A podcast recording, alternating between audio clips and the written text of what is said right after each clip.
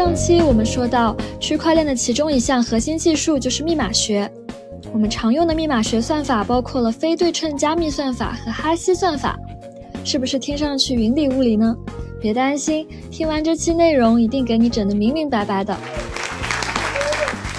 橘子在上期说到，密码学技术可以保证别人不能冒充我，也可以保证信息不被篡改。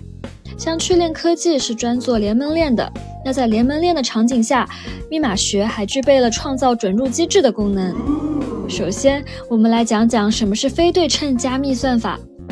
相比对称加密算法，非对称加密必然更加安全，因为非对称加密指的是在加密和解密的时候使用的是不同的密钥，其中可以公开的是公钥，自己保存的是私钥，公钥和私钥是一对，必须搭配使用才能访问加密信息。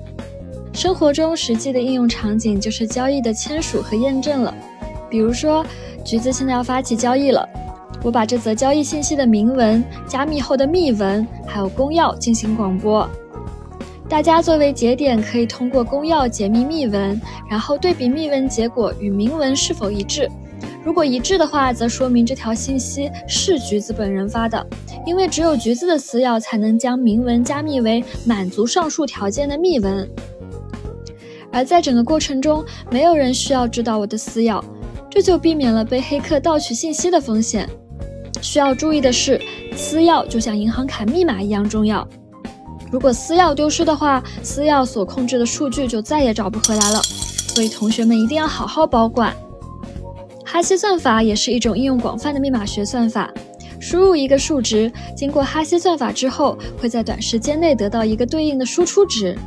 但是我们没有办法再根据这个输出值去反推输入值了，而且输入值即便是改动一点点，输出值也是天差地别的。结合以上特点，在区块链系统中，哈希算法可以用在交易验证和构建区块链等过程中，因为只要区块内的数据被改动一点点，所得到的输出哈希值是完全不同的，从而起到了防止信息被篡改的作用。每个区块头信息都引用了上一个区块的哈希值，这保证了区块之间环环相连，区块信息准确可追溯。密码学是区块链的核心技术之一。如果小伙伴们还有不明白的地方，也可以添加橘子微信 Orange Blockchain 向我提问哦。我们下期见。